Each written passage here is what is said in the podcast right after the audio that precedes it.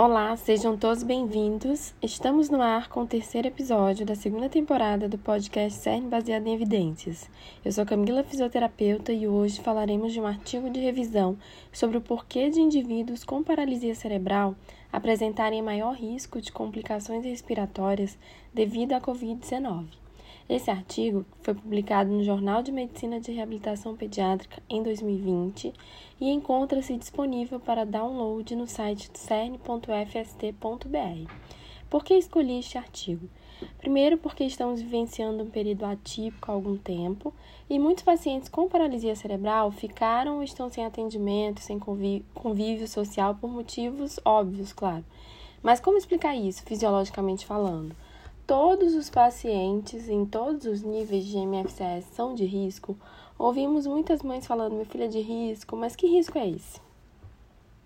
E quem são os autores? São três autores de departamentos diferentes da Mayo Clinic nos Estados Unidos, e eles comparam a pesquisa clínica com a pesquisa básica, que investiga o neurônio motor frênico e a disfunção da unidade motora diafragmática em um modelo animal com sintomas de paralisia cerebral. Por fim, eles integram as pesquisas discutindo o potencial de indivíduos com paralisia cerebral apresentarem sintomas respiratórios graves devido à Covid-19. O artigo foi dividido em quatro tópicos e a conclusão. Quais são esses tópicos?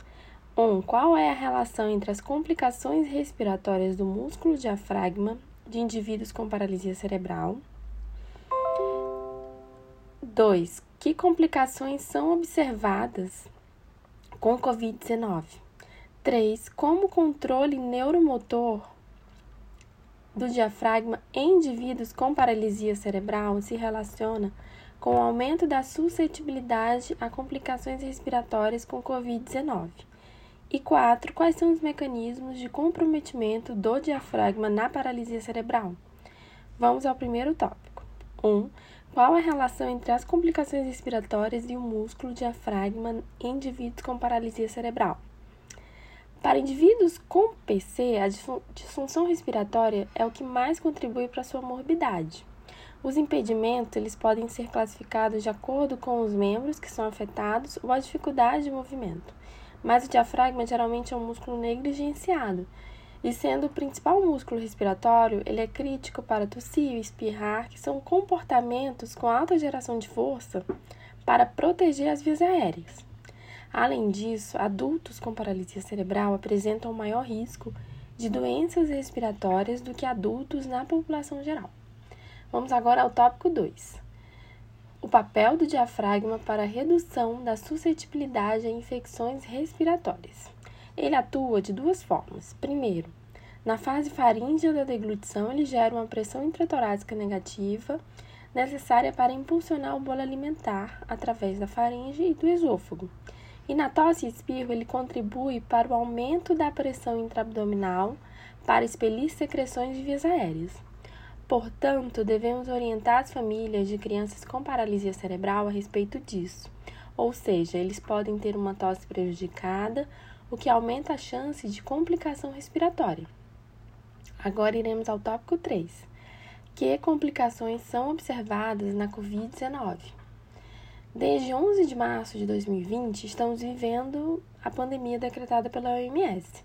A Covid-19, que é uma doença respiratória aguda grave, com febre e sintomas respiratórios, como tosse, falta de ar.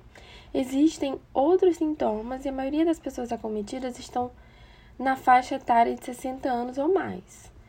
Aqui acredito que ele queira destacar apenas a idade do, dos mais idosos, mas nós sabemos que todas as faixas etárias são acometidas, inclusive as crianças. Geralmente elas são assintomáticas ou têm sintomas leves. Alguns estudos descreveram como foi a distribuição entre as crianças e um deles observou que 83% tinham condições pré-existentes Apesar de não abordar especificamente a paralisia cerebral, os autores acreditam que algumas crianças consideradas como clinicamente complexas tinham paralisia cerebral. Ou seja, ser idoso ou ter alguma comorbidade é um grande risco para complicações da Covid-19. Então, agora vamos ao terceiro tópico: como controle neuromotor do diafragma de indivíduos com paralisia cerebral se relaciona ao aumento da suscetibilidade a complicações respiratórias com Covid-19.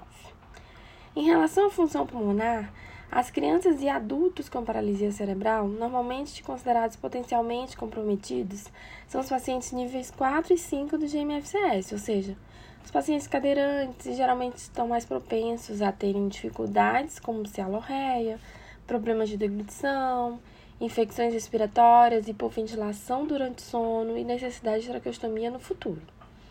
Os testes de função pulmonar nesses indivíduos com paralisia cerebral são difíceis de serem realizados, devido à gravidade da disfunção motora, o prejuízo cognitivo e a incapacidade de realizar o teste, muitas vezes.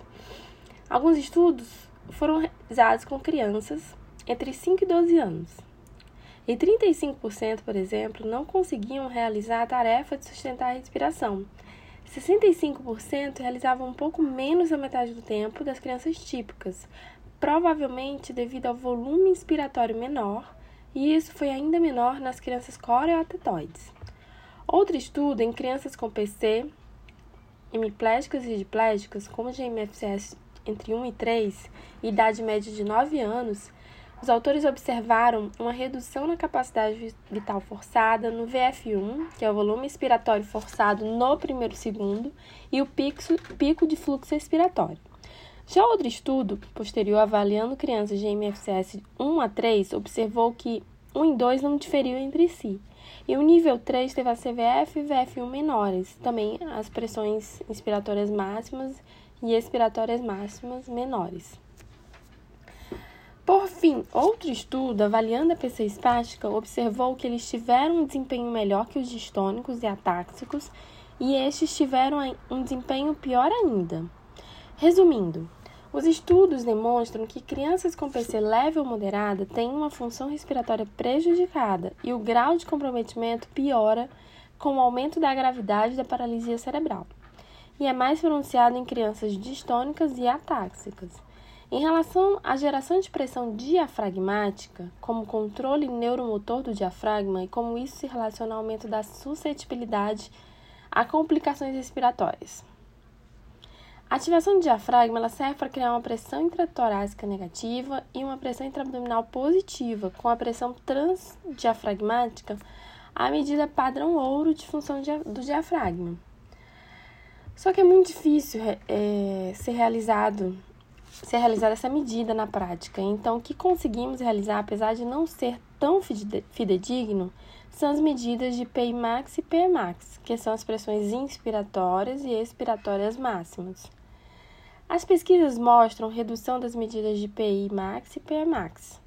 Essas medidas são mais baixas em crianças com paralisia cerebral e são consistentes com o comprometimento da capacidade do diafragma de gerar pressão, mesmo em crianças com deficiência leve a moderada. Seria razoável supor que esse prejuízo na geração de pressão do diafragma seja ainda maior nos pacientes mais graves, dos níveis 4 e 5. Outro mecanismo que aumenta a suscetibilidade a complicações respiratórias seria na questão da deglutição e da aspiração. O diafragma é importante também para a deglutição, evitando a aspiração e reduzindo o risco de pneumonia aspirativa. Ele gera pressão negativa intratorácica para facilitar a propulsão do alimento. O diafragma é um músculo-chave no reflexo de aspiração envolvido tanto na respiração profunda quanto na tosse forte. Em indivíduos com paralisia cerebral, se o controle do diafragma está prejudicado, então a eficácia do reflexo de aspiração também é prejudicada. Então, resumindo, esses mecanismos eles são muito importantes para desenvolver uma proteção para complicações respiratórias, pois uma tosse eficaz não é apenas crítica para desobstrução de vias aéreas na aspiração, mas também momentos de infecção respiratória. Então, sem uma tosse eficaz, o risco de infecção respiratória ele é maior e quando ocorre uma infecção, isso pode resultar em um curso prolongado de recuperação. Em relação ao item 4 do artigo, quais são os mecanismos de comprometimento do diafragma na paralisia cerebral? Aqui ele divide em duas partes: diafragma e neurônio motor frênico durante o desenvolvimento e diafragma e neurônio motor frênico durante na maturidade. Ele mostra os modelos animais que eles fizeram os estudos. Primeiro, ele fala que para a grande maioria dos indivíduos com PC, a lesão que resulta em deficiência ocorre no útero ou período inicial do desenvolvimento. Isso também inclui neurônios motores frênicos e unidades motoras diafragmáticas. Um modelo de roedores mostra o desenvolvimento das fibras musculares, mioblastos, fibras embrionárias, fibras neonatais, que posteriormente se modificam para fibras tipo 1 e tipo 2, que são fibras lentas. Já as fibras de contração rápida, mais fatigáveis, tipo 2B e 2X, são as últimas a surgirem. Vamos entender. Fibras tipo 1 e tipo 2A são as fibras lentas e resistentes à fadiga. São recrutadas para comportamentos inspiratórios, incluindo eupneia e estímulos de hipóxia e hipercapnia. Já as fibras tipo 2X e tipo 2B são fibras de contração rápida. Elas são mais fatigáveis e geram uma força maior, sendo recrutadas para gerar gerar pressões mais altas, necessárias para tosse e espirro. Em modelos animais de PC, há menos neurônios motores frênicos com geração de força específica reduzida, o que coincide com a redução da geração de pressão diafragmática em humanos com paralisia cerebral. Já o diafragma e o neurônio motor frênico na maturidade. As propriedades dos neurônios motores e as suas unidades motoras não foram bem estudadas na paralisia cerebral, devido à falta de modelos em animais. Para investigar a perda dos neurônios motores e as propriedades da unidade motora, os autores usam um modelo, o SPA-MAUSE.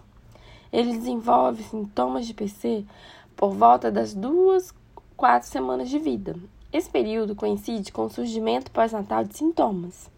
Em um estudo com esse modelo, eles descobriram que existem 30% menos neurônios motores em ratos adultos. A redução do número de neurônios motores frênicos em espacamudongos é semelhante à perda de neurônios relacionada à idade observada em ratos. Apesar da perda de neurônios motores frênicos e comprometimento dos neurônios de transmissão celular, a pressão diafragmática gerada pelo diafragma nos, no, nos modelos animais, essa pressão é suficiente para sustentar a ventilação, porém, a pressão diafragmática é reduzida, prejudicando a força expulsiva necessária para tossir e espirrar. Então, podemos observar que nos dois modelos, tanto os modelos do desenvolvimento e da maturidade, eles observaram perda nesses neurônios que são capazes de inervar essas fibras de contração rápida que são necessárias para gerar uma, to uma tosse eficaz, espirro, que são mecanismos de proteção de vias aéreas. Então, o que podemos concluir desse artigo? Que crianças com paralisia cerebral, independente da gravidade, têm prejuízos na função respiratória devido à geração de pressão diafragmática prejudicada e que isso continua na idade adulta.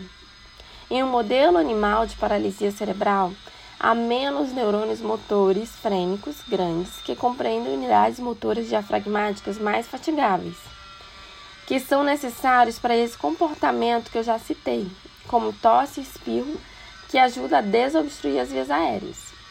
Além disso, a transmissão neuromuscular dessas unidades motoras mais fatigáveis é prejudicada limitando ainda mais o desempenho desses comportamentos vigorosos do diafragma. E assim, esse trabalho com animais fornece informações sobre a fisiopatologia da função respiratória dos indivíduos com paralisia cerebral. É curioso que esse padrão de perda dos neurônios motores maiores, em conjunto com a eficácia reduzida da transmissão neuromuscular no modelo animal, tem uma notável semelhança com as observações também do envelhecimento. Então, a idade avançada, as dificuldades respiratórias pré-existentes são fatores de risco significativos para as complicações respiratórias da Covid-19. Assim, se um indivíduo com PC contrai Covid-19 e desenvolve sintomas respiratórios, ele pode sim ter maior predisposição para sintomas graves.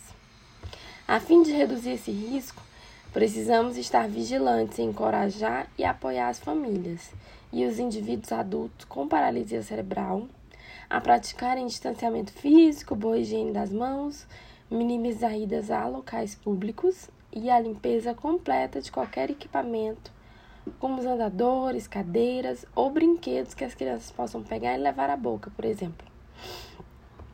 E chegamos ao fim do nosso terceiro episódio. Obrigada a quem chegou até aqui comigo.